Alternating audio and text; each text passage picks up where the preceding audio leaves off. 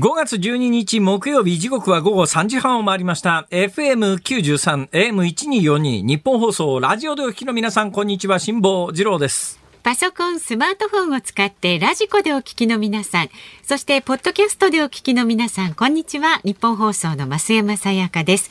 そして木曜日は、こんにちはニッポン放送の飯田浩司です辛坊治郎ズームそこまで言うか。この番組は月曜日から木曜日まで辛坊さんが無邪気な視点で今一番気になる話題を忖度なく語るニュース解説番組です。今一番気になる話題はですね、はい。昨日、一昨日私が仕入れた情報で、えーどうやら飯田君は今週末から沖縄に遊びに行くという話を。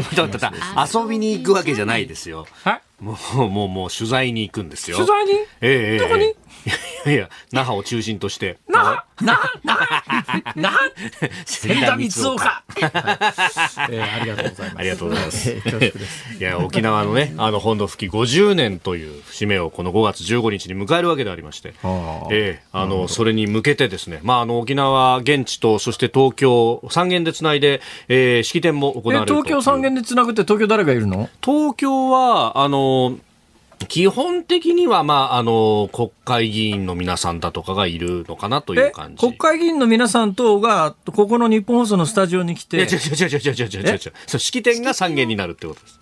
あ、沖縄の、そうそうそう。沖縄会場と、いや、番組は、あの、僕、朝の番組、えー、6月、5月16日。えーしあ、明けて月曜日、現地から放送という感じで。どこで喋るわけ？場所はまあ、那覇市内某所みたいな感じですね。ダメですよ千田光雄か。あ ありがとうございます。ありがとうございます。デジャブってんな、これ。え、あ、そうですか。はい、そうなんですよ。なんで、まあ、そこに向けて、えー、まあ、その式典も含めてですね、えー、取材をするという形になっておりまして。そうですかえー飛び回り、飛び回るというでもないですやけど。っぱりあれだよね。沖縄そばによもぎ入れちゃう？あの、沖縄そば屋行くとさ、はいはいはいよもぎ置いてあるじゃん。ああ、ありますね。あの、はいテーブルの上に、はいなんか、あれ、だけど、どう食ったってまずいよね。で、まずいっていうか苦いっていうかさ。あまあ、よもぎ独特のね、その苦さというか、ね。いわゆる本州本土のよもぎと違うのかー微妙に違うよねね微妙に私も結構道端の草ちぎって食べることはあるんですけど。私もって、あの、賛同を求められましても、我々多分食べないですよ。ねあこの東京もんが。そういうこと？そうでしょう東京はやっぱりね排気ガスいっぱい埃いっぱいだから道端の草いきなりちぎって食べてもうその辺の犬がおしっこしてるかもしれないとか思うとさ気持ち悪くて食べられないじゃないですか。そんな。田舎はですね、まあ、もちろんリスクはね、リスクは。えーもちろんあのあの散歩中のワンちゃんが、えーえーね、えー催した時にその辺でしちゃってるケースもないとは言えませんが、何せあの生えてる面積が広いですからーリスクとしては低い確率的に低いですから。なるほどまあ、。食べるときは自己責任ですけどね。自己責任。あ別にかかってたからって言ってそれで死ぬ人聞いたことないですから、まあま大丈夫ですよ、うんはい、美味しそうなものが本当に道端にたくさんね 生えてる季節になりましてねまあ、そう、季節的にね。節的にね、緑燃え、いい季節ですよ。これでお何食べに行くんですか？いや、何食べに行く？食べに行くんじゃなくて食べに行くんじゃない。仕事に行くんですよ。そう、まあまあ、よ沖縄そばも食べるかもしれないし、よもぎで言えばですね、まあ、ヤギ汁とかそういうのもあるし。ヤギ汁、ねこれがね、私、実は食わず嫌いってやつでですね、はあ。話聞くと、あのーにまあ、沖縄の地元の人に聞いたことはないんですけども、地元の人じゃない人に聞くと、ヤギ汁に関しての評判というのは、うん。あまり芳しくないものですから、あまり芳しくないので、私としてもですね、はい何もその残り少ない人生の中で、リスクを冒して食べるほどのもんでもなかろうと。いやいやいや。こう思っていたら、この間からあのサインキャンペーンをやっておりましたらですね、サインね。ねはい。サイン、サイン、本にね。あの本にサインしますよっていうのをやっておりまして、もう締め切りましたよ。一応ね、お断りいや本当たくさんありがとうございました。ねははい。い、はい。えーもう届いた分に関してもしょうがないですね、これは。ありがとうございます。としか申し上げない、えー申し上げられない。だただまあ、あの、その時にお約束したように、6釣り見つけて送っていただいた方には、あの、で、6釣りというのがもうすでに出てるはずですから、はい。これがあの、えーまあ、いわゆる一つの完全版でございます。完全版風のことは風に問え。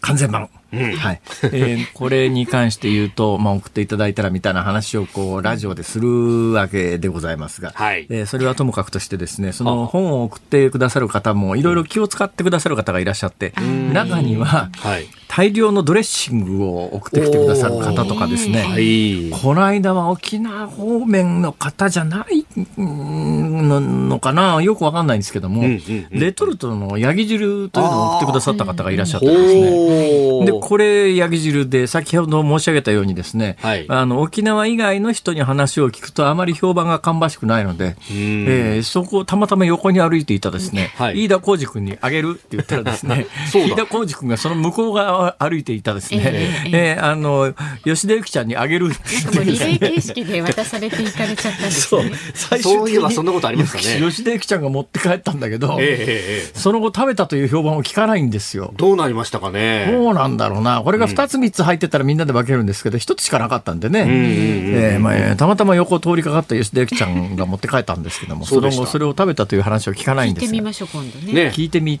たら今度ちょっとどんなもんか美味しかったとか言われたら悔しいからな。悔しいからなって いいじゃないですか。本当ですよ。もう自分の手を離れたんですから。そうですよそうですか。ええーで、何しに行くんだっけ？いや、だから取材をしに行くんでしょ。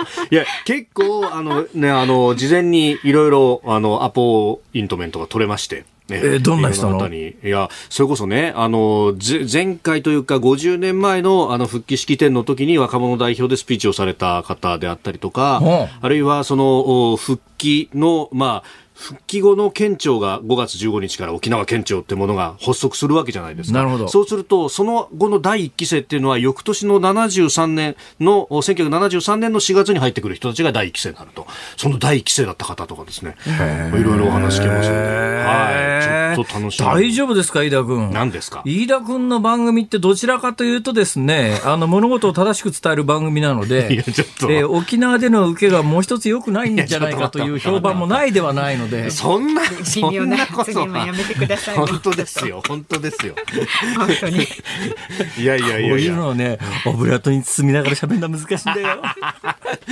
いやいやいや、沖縄、日本、日本ですからね。日本の日本だ決まってんじゃないかい。やいやいや。そこが問題なんだよ。だからサンフランシスコ講和条約の時に日本でありながら、ね、あその、日本と、日本、独立の時の日本の中に組み入れられずにアメリカの実質占領下みたいなことになって、えードルを使って、はいあの、パスポートがないと日本人でも行き来できない場所になってですね、だからこそ1972年の沖縄返還。だけどね、沖縄返還に関して言うと、はい。えーっと、地元のメディア等から発せられる普段の情報を聞いてると、なんか沖縄県民みんな日本に帰ってひでえ目にあって、あのーえーっていうような印象で捉えてるのかなと思ったら、世論調査を詳細に読み解くと、はい多くのっていうか大半の沖縄県民の皆さんは日本に復帰してよかったと思ってるみたいですね。うーん。ベースラベースラインとしては。ベースラインとしては。だからまあそこから先の話はいろいろありますから。はいまあ、そのあたりがきっとあの、飯田君の番組で喋ると、めんどくさいことになるかも。めんどくさいことにならないですよ。まあね、経済の話もそうだし、もちろん安全保障の話だってね出るでしょう。ねね。え安全保障の番組もあれですよ。安全保障の話もね、はい。同じ沖縄とは言いながら、ん。あの、最前線にいる島々の人たちの温度差と、えー沖縄の、まあ、いわゆる本沖縄の本土って変な言い方だな。ん。本島ですか、まあ本本島ね。島のあたりの温度差、だいぶ違うよね。メディアもいろいろなんでね、結構。ああ、そうですね。その論調というかね。えで、島で発刊されてるメディアの中にも、どっちかっていうと、飯田君の番組っぽい、ぽい、ぽいメディアも最近もあるんだよね。え なんか、あ私がその、こう、おどちら側の象徴とか、ねイデオロギー的なとか、そういう、まっすぐ真ん中からじゃないですか。まあでも、確かに、そうだねいろいろこう変わりつつあるとか、あるいは世代によってこう温度差があるみたいな話も、えーね、あの本土等々世論調査でも出てきているというのがありますんで、いや、何ですか？この話面白いな。面白いな多分ね、聞いてらっしゃる方はそんなに面白くないと思うんだけど、はい。喋ってる我々としては、はい。もうキワキワのところのボールを投げ合ってるわけで、本当ですよね。もう、とにかく寸止め試合みたいな。もうなんかほら、テどっかニスでも、テニスでも、テニスでもほら、はい。ボール打ち返すときに、あの、コートのギリギリの、オンライン、オンラインじゃねえのかみたいな、おい、素人のテニスって、おい、ちょっとライン上は OK だっけダメだっけみたいな。もう試合中止止です。やめましょう。試合中止だはいヤギ汁に関してですね、ヤあギ汁。ヤギ汁に関してそう速報が入りましたヤギ汁に関して情報入りましたよえ速報が入りま。したあのね、はい吉野由紀ちゃんがね、ツイッターで、ヤギ汁まだ食べていません。あ食べてないんだ。つぶやいてましたね早く食べてね、感想聞かして。そうですね。分かったら教えてください。はい。いやじゃあ。15日を目指してるのかもしれませんそれこそ。はい。えー株と為替いきましょう。はい、えー東京株式市場日経平均株価反落でした。昨日と比べ464円92銭安い、25,748円72銭で取引を終えました。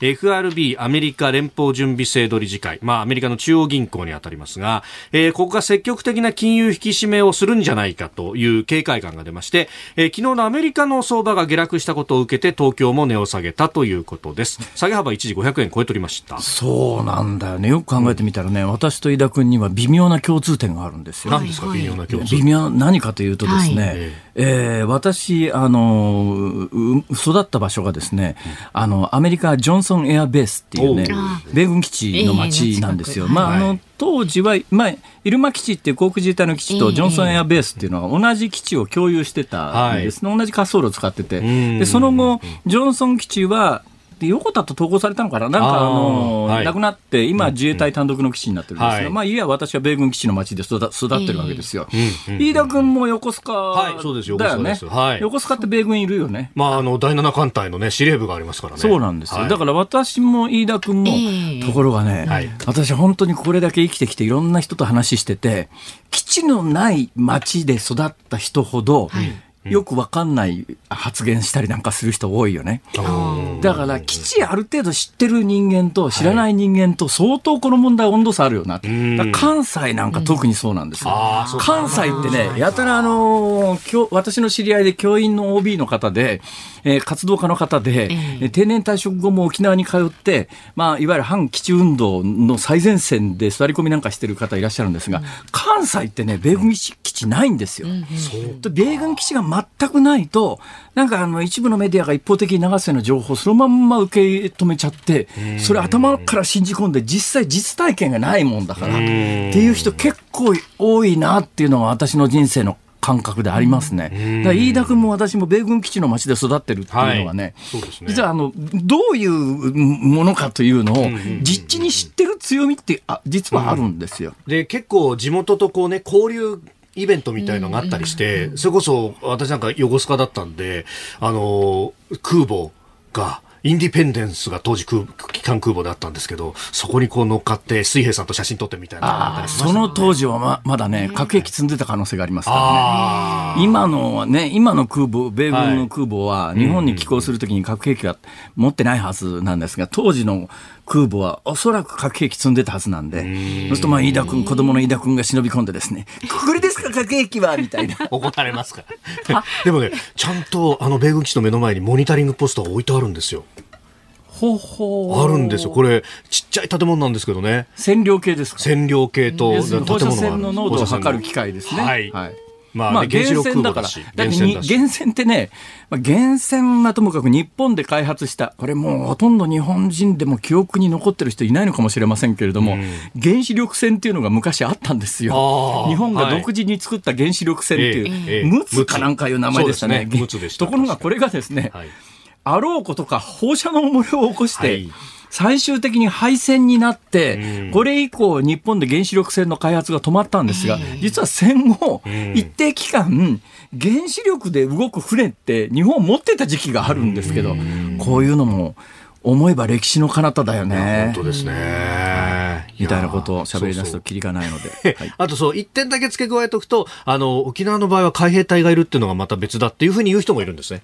あの、海兵隊差別だろ違う違う違う、そういうわけじゃなくって、辛坊さん空軍、私海軍なわけじゃないですか。これね、あの、軍隊に詳しい。い人はすごくわかると思いますけれども、ええ今はアメリカ軍って、はいまあアメリカって4軍なんですね。陸、海、空。日本は陸、海、空だけですけども、アメリカは陸、海、空プラス海兵隊なんです。マリーンって言うんですけど、はいで、今は基本的にアメリカ徴兵制を停止してますから、ええ陸、海、空、マリーン全部4軍ともに志願兵で構成されてます。はいところがですね、まあベトナム戦争とうとうあの米軍のか兵米兵の数が足りなかった時には、まあ、伝統的に徴兵徴兵といえばスウェーデンが実は3年前4年ぐらい前に徴兵制復活してんだよね。ほとんど日本では報道されてませんけどね。ね。まあそれはともかくとして。でこのマリーンっていうやつは、はい。昔から全部が志願兵だなんです。徴兵制入れないんです。だから徴兵で集めた兵隊なんてはっきり言って今回のロシア兵の実は大半というか一部が徴兵で集められた兵隊って、はいやりたくないわけだよ。こんなもんで、なんで俺ウクライナ行って戦争しなきゃいけないわけ？みたいなこと思うんだけど、志願兵って、花からそのつもりで言ってますから、いや、士気が高いわけです。で、アメリカは、この4軍あるうちの海兵隊だけは伝統的に志願兵しか入れないんですよ。ほいで、まあ、いや、徹底的にしごき上げて、で海兵隊ってあの常に最前線で戦う兵隊だから、ええまあ簡単に言うとねイメージで言うと荒くれっていうイメージを持つ人、差別だろそれは。ありますよ。勇猛果敢なんですよ。飯田君言ってるんですかその沖縄何何海兵隊がいるからいやいやそういうわけじゃない何え基地被害が多いとかそやれめてください差別じゃないかその視点は。そうじゃないんですよ。だから、兵種によっていろいろキスがあるんだっていうのをね。だから、あの、お前は横須賀だから分かってないっていうような、こう、議論にもなったりするので、ええそこは特飯田君沖縄行って頑張ってきてね。ちょっと、何ニヤニヤしてるんですか為替お伝えしましたっけしてないですね。してないよね。えー1ドル129円60銭付近で取引されております。昨日のこの時間と比べて70銭ほどの円高となっております。はい。さあ、辛坊治郎ズームそこまで言うか。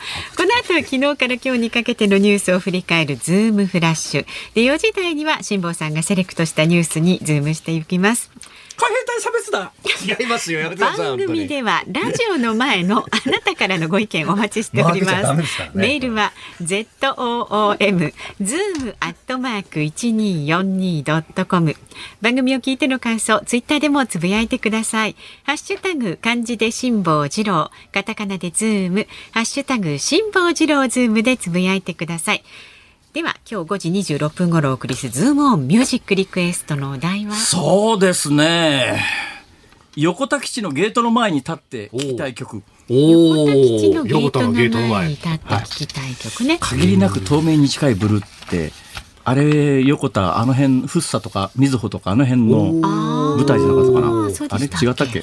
村上龍。はいはい。村上龍。村上龍って確か九州、北九州の出身だよね。九州の北の方の。あ、そうなんですか？僕、え村上龍詳しくないですか？詳しくないです。はいいや、村上龍はどうでも。あのぜひなんでその曲を選んだのかね？理由も添えて。私ね佐世保出身だそうです。佐世保出身ですか？えええいや、私ね全然関係ないんですけど、横田基地と自分で口にした瞬間にはい、頭に思い浮かんだのが、なぜかん、石原慎太郎さんだったんですよね。ああ、横田空域の話をよくされてましたからね。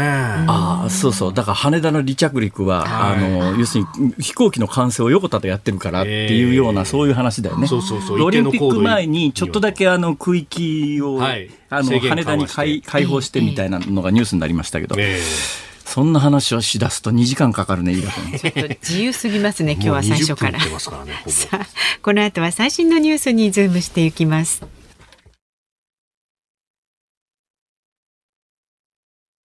ニッポン放送ズームそこまで言うか。このコーナーでは辛坊さんが独自の視点でニュースを解説します。まずは昨日から今日にかけてのニュースを紹介するズームフラッシュです。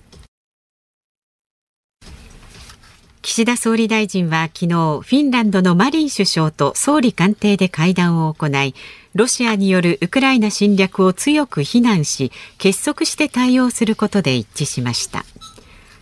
スウェーデンを訪問中のイギリスのジョンソン首相はスウェーデンのアンデション首相と共同会見を行い両国のいずれかが攻撃された場合軍事支援を行うことを盛り込んだ相互安全保障宣言を発表しました。WHO 世界保健機関のテドロス事務局長が中国のゼロコロナ政策を持続可能ではないと述べたことについて中国外務省の張立健副報道局長は無責任な発言と批判しました。朝鮮中央通信は12日北朝鮮で新型コロナのオミクロン株の感染者が確認されたと報じました。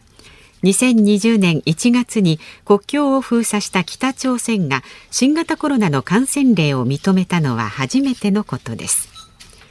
香港メディアによりますと香港国家安全維持法違反の疑いで昨日逮捕された民主派支持で知られる香港カトリック教区元司教のジョセフ・ゼン枢機卿と女性歌手のデニス・ホー氏ら4人が昨日深夜保釈されました。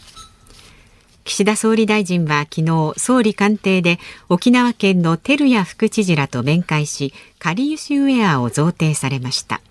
岸田総理は政府と沖縄県の共催で今月15日に開催される沖縄復帰50周年の記念式典で着用することを約束しました。教員免許更新制の廃止を盛り込んだ教育公務員特例法と教育職員免許法の改正法が昨日参議院本会議で可決成立しました。トヨタ自動車が昨日発表した2022年3月期の連結決算は最終的な儲けを示す純利益が26.9%プラスの8兆8500、えー、2兆8501億円で過去最高となりました。パナソニックホールディングスが昨日発表した2022年3月期の連結決算は最終的な儲けを示す純利益が54.7%プラスの2553億円でした。電気自動車向けの電池事業に加え産業用モーターや電子部品が好調でした京都市は市民1人から15億4000万円の寄付があり老朽化した京都市の宝ヶ池公園球技場など2カ所の整備費に充てると発表しました。京都市は財政難で改修費を予算計上できない状態でした。さあ、今日ましたよ。今日はですね、あの、ちょっと、冒頭、飯田君が喋りすぎたんで、ま、えー、とっととズームオンの一発目いきましょう。どうぞ。なんてことやんな。えー、こちらになります。はい経済安全保障推進法が参議院本会議で成立経済安全保障推進法が昨日参議院本会議で与党などの賛成多数で可決成立しました。人工知能といった先端技術の開発で官民協力を深めることなど4つの柱で構成し来年の春から段階的に施行します。残り20秒。嘘。あのねやっぱりね野党のとかね、はい、安保法制の時みたいに野党とか一部のマスコミのもう徹底した反対みたいなものが、やっぱ必要だと今回本当に思った。それがないからね、はい、論点が分からなくて、これ解説しようにも、うん、中身全然分かんないんだよ。飯田君、どうぞ。いや、ちょ、待った。そこで振るのなしですよ、ちょっと。あともう10秒、20秒ぐらいしかないやっぱり野党の反対は必要だわ。私、しっかりとやってまいります。ズモンでした。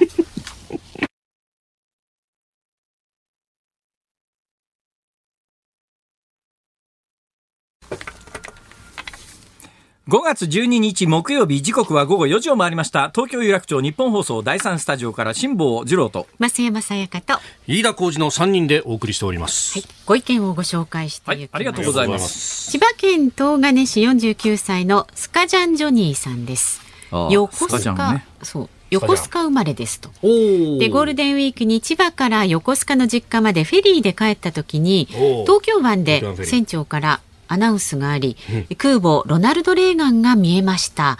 横須賀が基地の町だと実感しましたと。うん。私ね、はい、実はこの10年ぐらいでようやく知ったことってあってですね、はい、まあ、この年で逆に言うとその50過ぎまで知らなかったことがあるんですが、スカジャンとスタジャンの区別がついてなかったんですよ。おスタジャンとスカジャンは違うもんですよね。違うスタジャンってあのスタジアムジャンパかなんか言って、はい、えー、袖のところだけがレザーかなんかでできてて、はいはい。はい、他がなんかフェルト生地みたいなやつありますよね。結構あったかいぬくぬくしたしっかりした。あれがあれだとばっかり思ってたら、はい、スカジャンというのは全然違うもんだということに、うんね、これ何がきっかけで気がついたかっていうとね、うん、小泉進次郎しかなんかが地元ですよね。はい、地元ですね。で、なんかの時にスカジャンってやつを着てて、はい、あれ、スタジャンじゃねえのかと思ったら、スタジャンじゃなくてスカジャン。スカジャン。って何？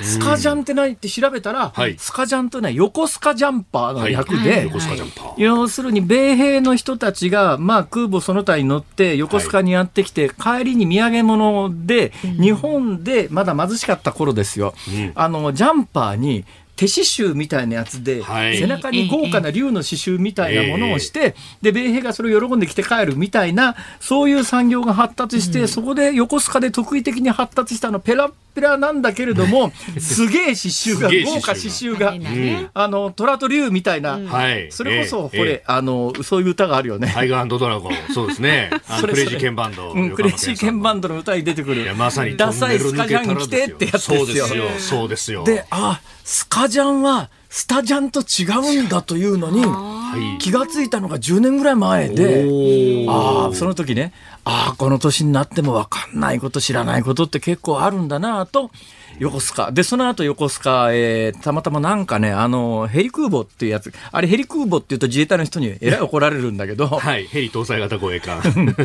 空母だろ、あれどう見たって。あんな広い飛行甲板があったらね。あれヘリ空母って言うと、むっちゃ怒られる怒られるんですよ、はい自衛隊の人には。はいはい空母じゃねえよって言って、空母というのは基本的には、あの、日本の防衛力のはい定義の範疇では持てないという、こう、建前になっておりますから。そうなんですよね。ええ私も。飯田君、こうさ、なんかさ、建前ばっかりでさ、話をしなきゃいけないの。これ特に防衛問題、そういうの多いよね。多すぎないか？はい。私も昔記者会見で石破元防衛大臣に怒られたことあります。なんて？ヘリ空母じゃありませんね。ヘリ空母じゃありませんよって言ってね。ああ。すいませんでした、みたいな。えー最近ちょっと石破さんのモノマネやってないからちょっとクオリティ下がってるよね。今のがモノマネだと気がつくかどうかのギリギリのライン。採点するのやめてもらっていいですか？そうです。あ ありがとうございます。ありがとうございますありがとうございました。次はですね、神奈川県茅ヶ崎市の酔いどれかばちゃんです。57歳男性。ヤギ汁についてね。ヤ。ギは珍味美味しいです。横浜鶴見の沖縄ショップまで買い出しに行きます。やっぱ好きな人いるんだな。独特な油の香りがたまりません。ヤギ刺しも本マグロの大トロ以上に貴重です。刺身で食べたりだからします食べ物の好みってそういうもので。あの草屋の干物とかですね、はいそれからあのこの番組でも最近話題になりました、えー琵琶湖の船寿司とかですね。はい。もうあのダメな人はダメなんだけど、ん好きな人は本当好きっていう食べ物がありますよね。ありますね。えー、ヤギ汁はどうなんでしょうか？どうなんでしょうか？まだね、吉田由紀ちゃん食べてないです。吉田由紀ちゃんに聞いてみたいと思います。いや、それだけど、そのレトルトのクオリティってのもあるよね。レトルトで焼き汁ってどうなるんですかね？確かにね。あの、青森に行くとね、はいはい。青森のあのうん観光案内所みたいなの物産店売ってる三角の建物知ってますか？これは知りませんか？これ青森の人はみんな知ってると思いますけどね。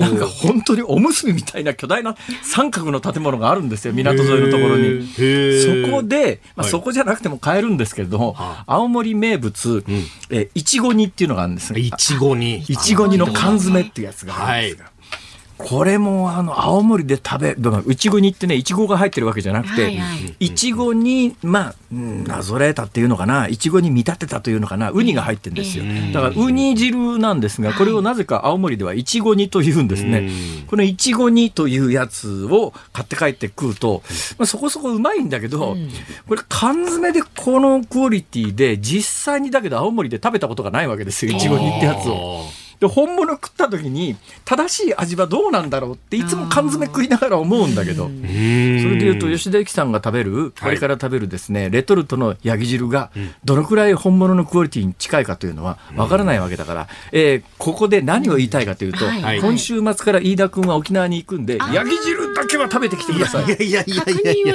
来味週をここで報告してもらいますから。頼むよ本当に。そんなにね、あの、街歩いてたら焼き汁屋さんがいっぱいあるっていうもんじゃないいやですから。もうどうやっても探してヤギ汁食ってきてください。そうですね、この番組にそうそれはどう？お土産を。もっと食べれるかないやそんな時間ない。空港にはないと思うよないでしょ？だからそうなるとないんですよ。本当にね、そんない時いやいや、あの、間ないから。国際通りのところになんか市場あるじゃない。ああ、マキシ。かありそうじゃないか。うん。刺身はね、マキシの、あの、公設市場で食べたことあるんですけど。ヤギの？ヤギの。ヤギの？刺身？ええええええどんな感じ？いや、結構ね、この僕のイメージではコリコリしててっていう感じの。へはい。あそうですか。ええなんか熱を加えると獣の匂いがするよっていうふうにツイッターで書き込んでらっしゃる方いらっしゃいましたねえー。ということで、来週はヤギ汁を食べたいやいやいやいやいや感想を持ってこのスタジオに来てくださいます。どんなみんなで楽しみにしましょうおかしいでしょ。ラジオの前のあなたからのご意見まだまだお待ちしております。メールはズームアットマーク一二四二ドットコム。ツイッターはハッシュタグ辛坊治郎ズームでつぶやいてください。今日のジュジュームオンミュージックリクエストはですね。もうめちゃめちゃしなくなった。みんな真面目に仕事しよう。横田基地のゲートの前に立って聞きたい曲です。お待ちしております。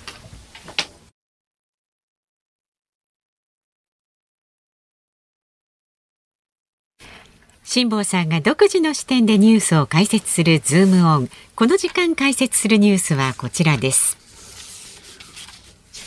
旅客船運航事業者への緊急安全点検24の事業者で不備が見つかる。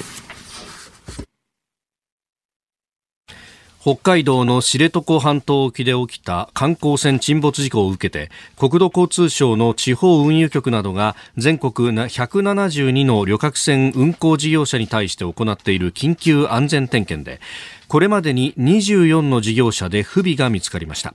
改善を指摘された24の事業者は救命同意がなかったり点検記録簿をつけていなかったりしたということであります。えー、事故対策委員会がね開かれなんていうニュースもありました、えー事故対策委員会、私ね、事故対策委員会って非常に注目してたんですよ、はい。実効性のある委員会になるのかどうなのかとうんうん。いうのが、私はもう本当に数少ない経験しかないんですけれども、政府があの何かあった時に委員会作りますよね、はい。そこでこう名前が上がって、えー行くわけですよ。私あの、もう本当に経験少ないんですが、全くやったことないわけじゃないんですね。で、行って、えあ、こういうもんなんだなと思ったんですが、はい。最終結論も含めて、え全部シナリオができてるんですよ。ただし、全く全部決まってるわけじゃなくて、はい。あの、いくつかの候補から選ぶぐらいのことはできるんです。えへえだ選択肢が設けられてて、あそうなんえですね。だこうだ何にもない白紙の段階から選ばれた委員の皆さんが、じゃあこういうね、不幸な悲惨な事故が二度と二度と起きないためにはどうしたらいいのかっていうのを、一から考えるのがやっぱり理想的だと思うんですが、そうすると、まあ、短時間ではまとまらないとかいろんなことがあるんでしょう。基本的にそのお役所側が、まあ、方向性を決めて、えーシナリオを組んで、ただだけど、委員の人にも裁量があるように、いくつかの結論をこう用意して、さあどれにしますかっていうんで、あとはもうそこを仕切る議長とか委員長の手腕にもよるんですけれども、そうするとね、どうしたって役所が嫌だなと思う方向には、なかなかこの手の委員会はいかないんだけれど、はい。ちょっともう、あの、この間からこれの事故に関しては、奥歯に物の挟まったような言い方を重ねております。で、今日も奥歯に物は挟まりながらも、はい。だけど結論だけははっきり、あの、申し上げておきたいことが一つあるんですが、今回の事故、それはあの船会社の責任ひどいですよ。てかあの船長じゃなくて船長は分からないですけどねあの船会社の社長の態度を見て、土下座のシーン見ただけでも、あダメだなここの会社はって。あのアンテナ壊れて通信全然できないような状況で船出すとかありえないじゃないですか。うんありえないですよね。はいまあそういうことはまああ当然あるわけだけれども、同時にはい、私、まあ、あの、若干船に関して言うと、えー救命いかだで避難をして、えー海上自衛隊に助けられた歴史も含めて、はいそれなりに経験がはいあります。えーで、言わせていただくとすると、今回の事故に関して、あの観光船に定員分の救命いかだがあったら、26人はまず助かってた。うんと思います。まず助かってたと思います。救命いかださえあれば。まずまあ、あの、単純な話、いろんな議論は行われるんだと思いますけど、最終的に、まあいろいろあるけれども、ん。でも海に落ちたら一貫の終わりみたいなところを走る観光船で全く海にあの、うん、経験のないただの観光客金取って乗せるような船は、救命いかだか救命ボートぐらいは載せとかないとまずいんじゃないのっていう方向性の結論がね、唯一実効性のある解決方法だと思うんです,、ですが、国交省がそれを嫌がった場合に、その結論にたどり着かない可能性があるんですよ。もう何回も、もうそのいろいろ他に言いたいことはあるんだけれども、一点だけ言っておくと、今回のこの20行方不明、死者行方不明26人という大惨事を、あの船に救命いかださえ乗せていれば、うん。まず全員助かってた可能性が相当高い。これはもうね、いろんな議論の前提として知っといてほしいなと。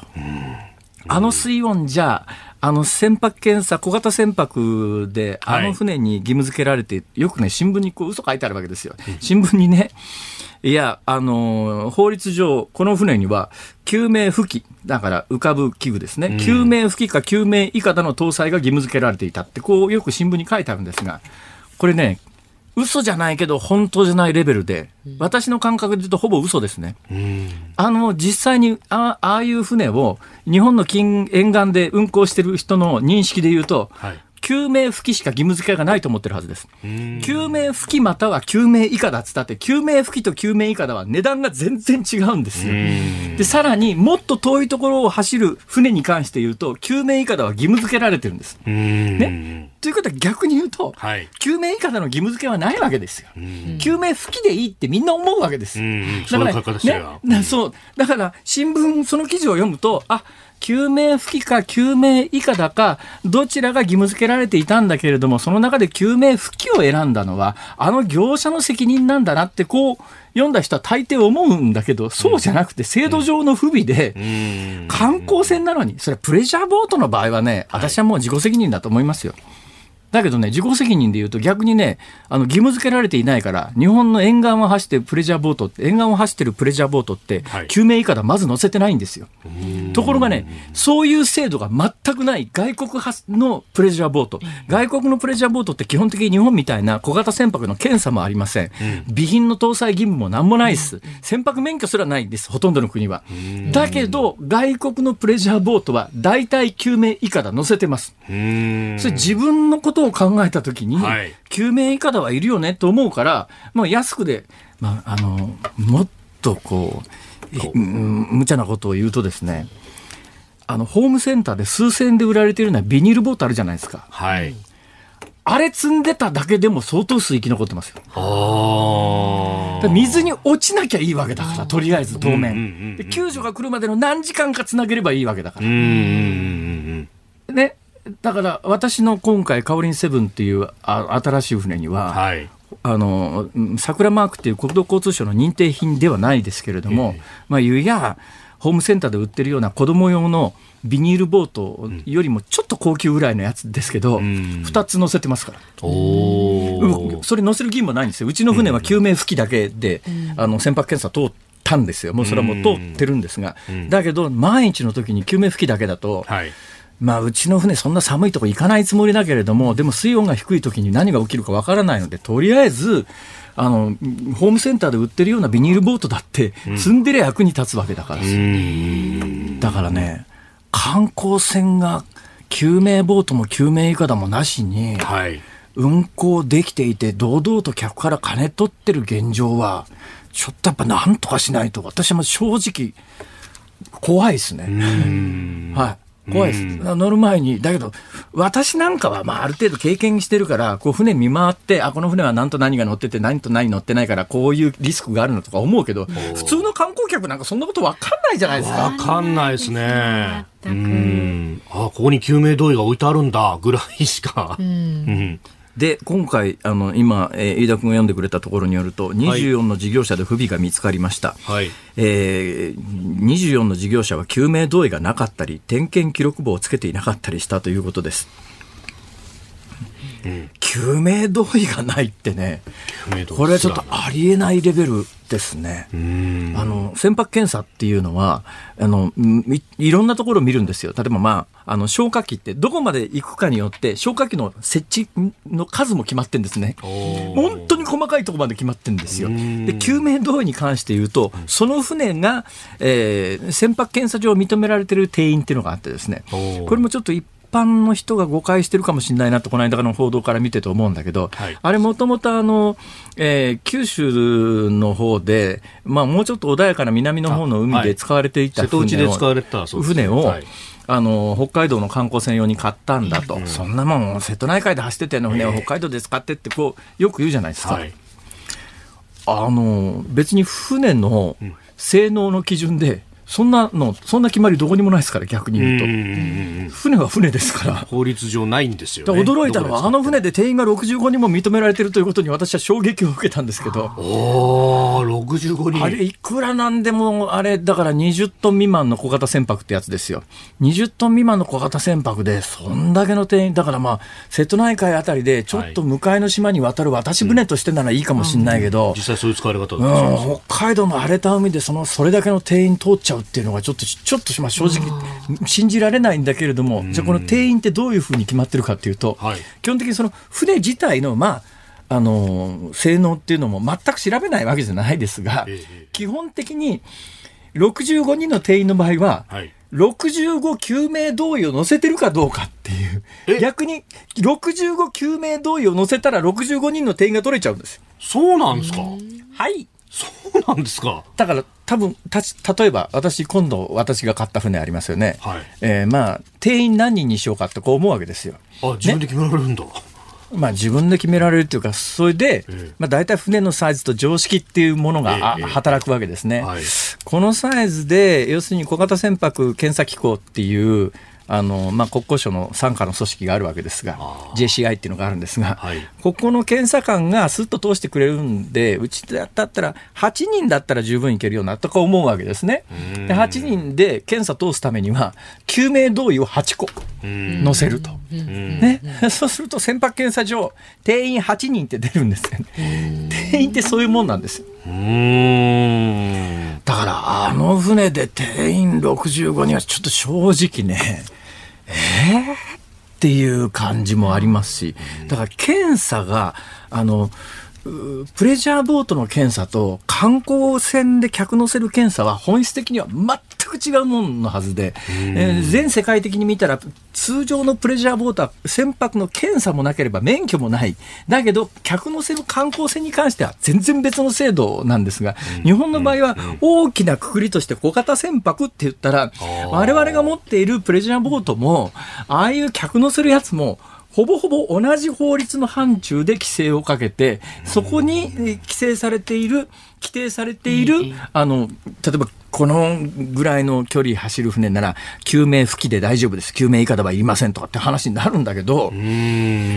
そのあのあの海走る船で定員65人で救命いかだも救命ボートもないのかよっていうそれで船舶検査取っちゃってだまあもうそれ以降続々明らかになってる無線のアンテナが潰れてて、はいそれのアマチュア無線で、えー衛星携帯電話がその衛星携帯電話がっていうのもねちょっと私的には信じられないところがあって。うん衛星携帯電話ってこのラジオのリスナーさんは一番世界の中で詳しいと思いますよ。はい。私が5ヶ月間、ええ。ずーっとこの番組でやり取りしてたのが、あれが衛星携帯電話って言ってですね、あの非常に低い軌道を地球の周りをぐるぐる高速回転してる何十何十台の衛星を、だから何十台の衛星がぐるぐる回ってますから、自分の頭の上で見える範囲に何台かは衛星があるわけですよ、短い距離に。でそこに、まあ、携帯電話の電波を上げて、はい。えーまあ、それから地上に一遍落とすんですけども、うん。でそれからまあそれで、えー海の太平洋のど真ん中でも会話ができますっていう衛星携帯電話、あのいや、積んでたんだけども、なんか直前に壊れちゃったんでって、本当かと。衛星携帯電話って実は本体も高いけれども通話料も高いんですよ。ええ。だからもしかするとこれ通話料節約のために壊れたことにして携帯の契約切っちゃってたんじゃないの？でこれはあの前は奥歯に物の挟まった言い方をしましたけどもっと明瞭に言いますと、ん。あの携帯のキャリアの中で海に出た時にドコモは比較的長く通じるんです。他のキャリアは、だから電波の質っていうかね、周波数によるんです。電波の周波数が低い方が、実は遠くまで飛びやすいんですね。だから携帯電話が使っているメインの周波数帯によって、実は飛ぶ距離が違うんですよ。微妙に。ど私の経験で言うと、ドコモが一番遠くまで出ます。今回のあの船は、船長はドコモを持ってなくて au 持ってたって話なんだけど、それで衛星携帯電話は使えません。無線のアンテナは切れてます。衛星携帯電話の知床半島も、あの、半分より向こうの北東側に行くと、えーどこの携帯電話会社もサービスエリアから外れてます。で、多分、ドコモはそれでもギリギリ入るところが多いんだと思いますけれど、でもドコモの地図を見ると、ドコモの地図でもあそこはサービスエリア外なんで、それで船舶検査通しちゃうと。それもプレジャーボートなら自己責任だけど、観光船ですからね。うん。うん。まあ、喋り出すと長いけど、ありえないわ、これ。だから、ありえないことが重なってて、で、そのありえないことが重なるということが海はあるんですよ。その時に話元へ戻しますけれど、はい。救命いかださえ積んでりゃあなあと。まあ、もうさっきも言いましたけれども、もう、ホームセンターで売っている2000円の子供用のボートですら乗せてりゃ、私ね、こういう時にね、もし自分がそこの船にいて観光客だったらっていうのを考えるんです。もうどんどん船が沈んでいくと水温数度しかないと、救命吹きと救命胴衣しかないと、もう自分に残された残り時間考える。だけど今回その事故対応に当たった関係者が全員その認識であるとか低体温症のリスクであるとかっていうのを把握してたのかなっていうのがね俺ももう一つ大きな謎としてあるんですわ。まあ、もうでもこれ以上言うとね、ちょっと話が、あの、ややこしい方向に入ってきますから、もうやめときますが。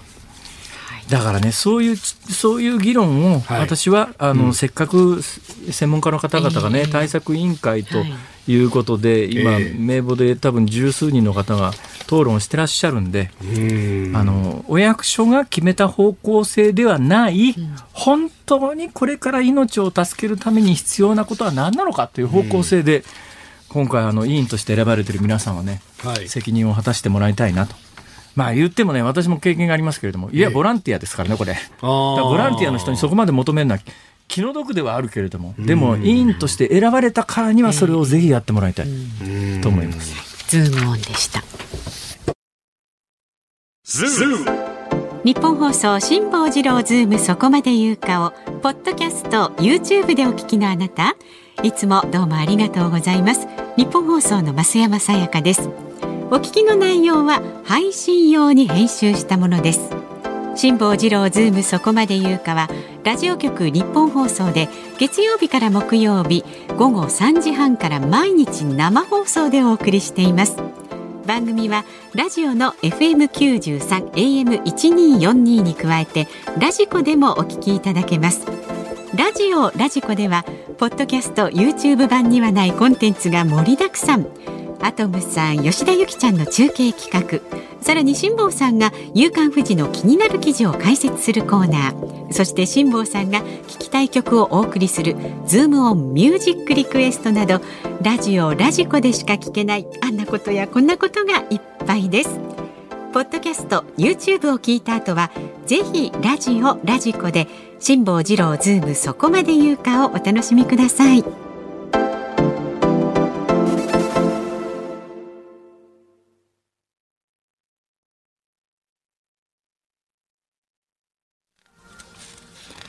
5月12日木曜日時刻は午後5時を回りました辛坊治郎です日本放送の増山さやかです。日本放送の飯田浩二です。さあこの時間はズームオンミュージックリクエストに寄せられたねリクエストご紹介していきます。ありがとうございますありがとうございます。今日のお題は横田基地のゲートの前に立って聞きたい曲です。そんな曲があるんですかねたくさんいただいてまえす。あそうですかありがとうございますまず神奈川県横浜市の井戸ヶ谷大家ちゃんさんからです。はい。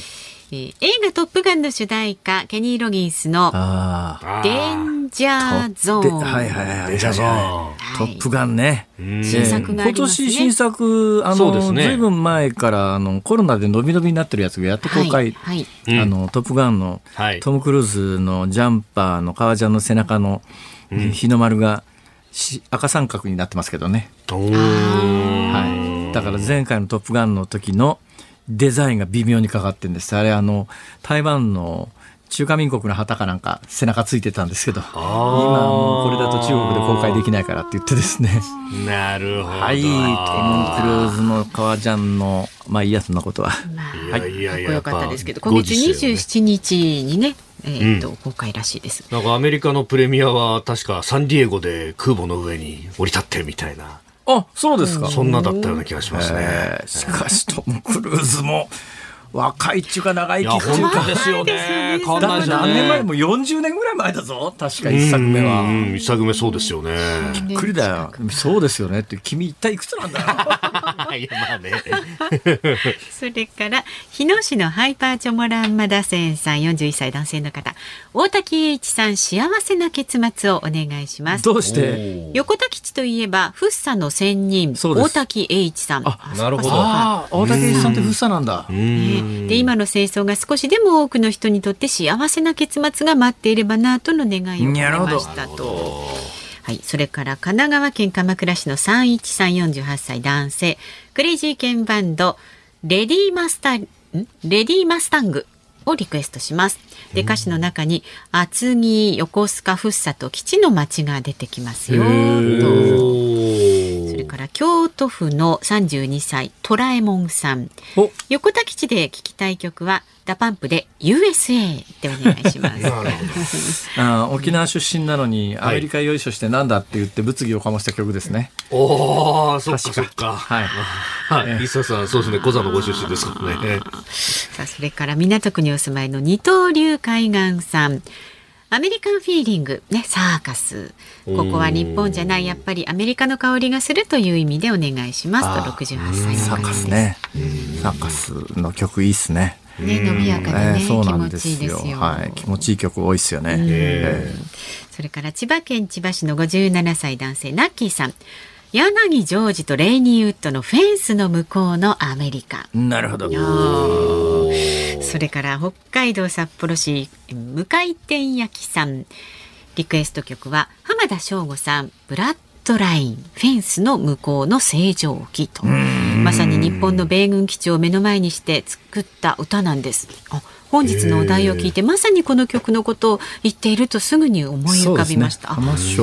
浜そう。ですね。浜田翔吾さん。はい。はい、それから車とラジオさん、えー、59歳男性の方車とラジオ。オ車とラジオ。あ車とラオジオじゃないんだ。あ、そうですね。そういうこと。そういうこと車とれ。ラジオさん。なるほど、えー、アン・ルイスさんのグッバイマイラブお願いします。なんで？子供の頃に父の運転する車で海に連れて行ってもらった時に横浜の本木やそれから横須賀のあたりで見かけた外国人の少女のイメージとアン・ルイスさんの歌声が重なりますああ、なるほど。ね。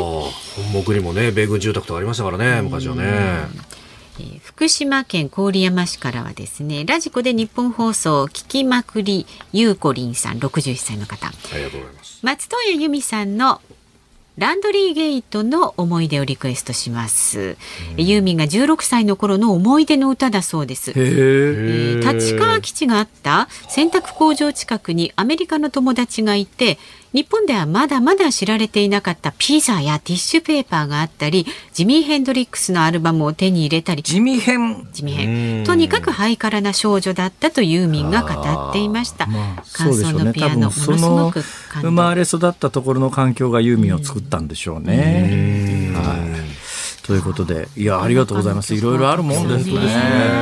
はい今日のズームオンミュージックリクエスト、はい。沖縄に行く、えいや 私関係ないですよ。飯田くん応援ソング、そう、あれ、 DA PUMP USA。USA 横田基地のゲートの前に立って聞きたい曲ダパンプ USA エンディングでお送りいたしますさあ番組ではラジオの前のあなたからのご意見24時間お待ちしております。来週5月16日月曜日のゲストは政治ジャーナリストの青山和弘さんです。えー、辛坊さんに解説してほしいニュースや質問もお待ちしております。メールは zoom zoom アットマーク 1242.com ツイッターはハッシュタグ辛坊治郎ズームでつぶやいてください。あなたからのご意見をお待ちしております。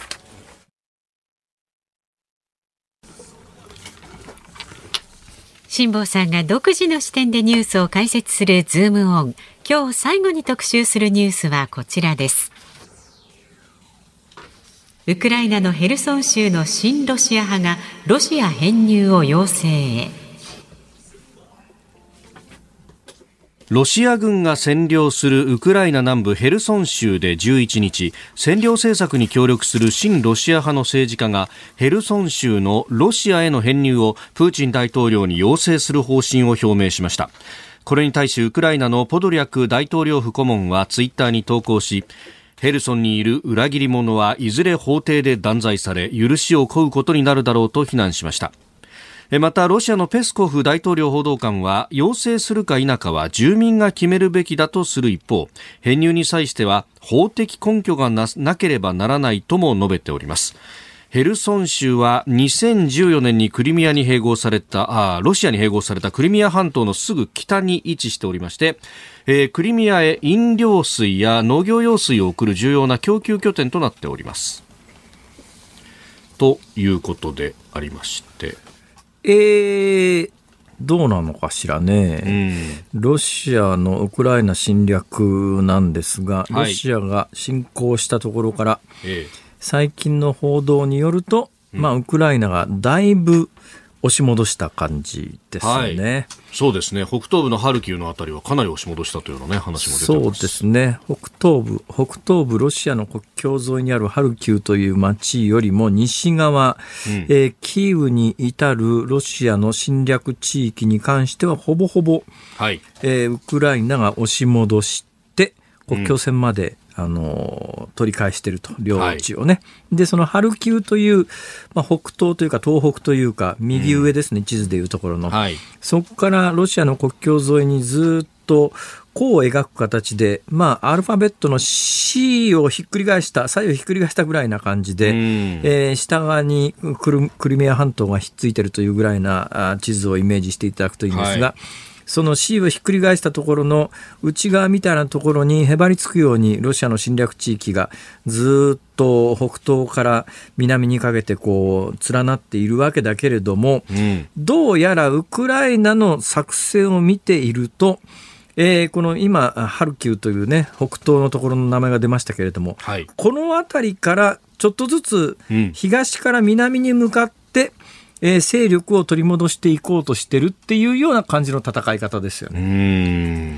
となると、ロシア側からしてみたら、はい、それでなくたって成果がないのに、うん、これ以上占領地域狭められるよりも前に、す、で、に占領が終わったところをロシア領として確定しておきたいと。はいえー、特にあの北東部分の今激戦になっているハルキウからハルキウというさっきから話が出ている町の東側のところってあの、まあ、いわゆるドネツク州の北側ルハンスク州とかっていうあたりは、うん、あのこれから交換言われているようにアメリカの、あの、榴弾砲っていう、はい、えー、弾を上に上げて下に落とす長距離砲があるんですが、この榴弾砲に関して言うと、ほぼほぼ全部運び終わったんじゃないの。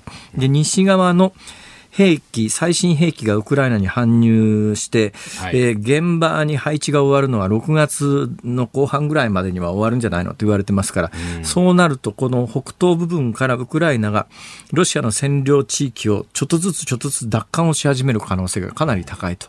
そうなった時に、全く成果なしに、えー、兵を引くわけにいかないから、ちょっとでも領土拡大したという実績を作っておきたい。っていうおそらく思いがあって、ってでこの間からこのヘルソンっていうのは、えー、今話しているところの地理的な関係から言うと全く反対方向の南西クリミア半島っていう、はい、あの黒海の真ん中にあるのどちんこのようにぶら下がっているところのクリミア半島から見て左上っていうぐらいの位置関係なんですが、はい、だからまあ今ウクライナが新反攻を遂げている場所からすると一番遠いところなんで、ここの領地だけでは領地だけでも確定しておきたいと。でこの間から言われているようにえー、正当性を持たせるためにロシアとしてはここで住民投票をやって、はい、まあ、クリミア半島等で行ったようにですね、いや、そこで住んでる人たちが、うん。ロシアに入りたいって言ってるんだもんっていうその作戦をやろうと思ったんだけれどもどうやら住民投票をやって、うんまあ、ロシア国内、まあ、ちょっとやっぱりあの世論調査しても本当のことを答えない人がだいぶいてだから8割の支持率なんじゃないのって言われてる、この間の香港かな？行政長官の選挙やってみたら99%、はいえー、あの信任賛成みたいな、はい。ええー、独裁国家の恐怖政治の下では選挙中だってそういうふうに行われますから、うん、まあ、実際生借りのえーまあ、いわゆる民主的手法を遂げ取ってますよということをアピールしたいだけの選挙なんだけれど、はい、それでも過半数取る自信がないと、いう状況の中で、はい、えー、今日のニュースですが、ヘルソンの親ロシア派の人たちが、まあ、住民投票なんかやらなくたってな、みんなの意思は分かってんだから、もうあの、ロシアに入っちゃうよ、みたいな。えー、昨日まであんたたち選挙するって言ってたじゃんって。選挙もしないわけ、選挙っていうか住民投票もせずに入っちゃうの？っていうのは、この一時を見ても、はい、ロシア相当追い詰められてるよね、戦局が日々急激に悪化してるというのを、おそらく戦争の最前線の当事者は分かってて、うん、もう少しでも領地を確定して、はい、戦争前よりもロシア領を広げた形で停戦に持ち込みたいっていう、うん。今そういう局面に入ってる、まあ、それが分かって分かってるからウクライナも最新兵器が整った段階で一気に押し返すと、うん、えという状況になっています。時はウクライナに味方するという感じですよね、今、ね、もう、もう、もう、これ、さっき、あの、夕刊富士のコーナーでもね、中国のウクライナの大使が、はい、あの、述べたように、えー、ロシアがどうやら負けつつあるというのが国際的な共通認識みたいですね。まあ、2月24日に戦争が始まった時の状況を考えると、はい、いや、ここまでウクライナが、ね、検討するとは、正直思わなかったですけどね、はい、ただまあそう言いながらもこの瞬間でも失われてる命があるわけでね、はい、えー、なんとかロシアが兵を引く形での、そうですね、はい、停戦を心から求めたいですよ。はい、今日最後のズームオンでした。ズームミュージックリクエストをお送りしているのは京都府京都市にお住まいのラジオネームトラエモンさん。上尾市の戸し油さん、沼津市の窓越しのお京さん、茨城県取手市虎のしっぽさんのリクエストで、 DA PUMP USA でございました。はい、おたくさんの方々からありがとうございます。あ改めてね、歌詞聞いてて、へえ、そうなんだと思ったんですが、あの、サビの部分の C'mon baby アメリカしかあんまり記憶に残ってなかったんですけど、はい、よく聞いてみたら一番の歌詞がですね、えええー、数十年で relationship、まあ、関係ですね。数十年で関係だいぶ変化したようだ。だけど僕らは地球人同じ星の旅人さっていう。結構デリケートっぽい。デリケートな歌詞になってんな。いろんな解釈が可能な。うん。で、はい。えー、いうようなことも考えたりしておりますが、はい、その沖縄にその沖縄ってどの沖縄かというと DA PUMP の 伊佐さんの。伊佐さんですね。ふるさとの沖縄に、はい、今週末からヤギ汁を食べにいや違いますよ。ちゃんと取材しに行くんですよ。えヤギ汁の？ヤギ汁のじゃない。返還の。ヤギの刺身。復帰50年のヤギの刺身も食べられればね。食べられればいいですね。本土のよもぎと味がどう違うかも。いろいろね食レポなんで宿題がそんなに雪だるま式に増えてるんですか？さあお聞きの日本放送この後ショーアップナイターです。ちょっと雨心配ですが横浜スタジアムから DNA DNA 対巨人戦解説里崎智也さん実況松本秀夫アナウンサーでお送りします。そして朝6時から明日ですけれども、飯田浩二の OK 工事アップ。コメンテーターは評論家の宮崎哲也さんです。ウクライナ情勢や経済、まあ、えー、などなど、え、えー、いろいろ深めていこうと思っております。はい、そしてその後朝8時からは春風亭一之輔さんとあなたとハッピーをお送りしますが、明日はね、なんて言ったって13日の金曜日ですからね。ゾッとする怖い話をお待ちしてます。そうなんですよ。いや、俺クリスチャンじゃないから関係ねえし。そして、ズームなんですが、来週月曜日はゲスト政治ジャーナリストの青山和弘さんお招きいたします。もしかするとね、うん、ウクライナから中継が入るかもしれないという噂もあります。辛坊治郎ズームそこまで言うかここまでの相手は辛坊治郎と増山さやかと。飯田浩二でした。ヤギ汁楽しみ。え？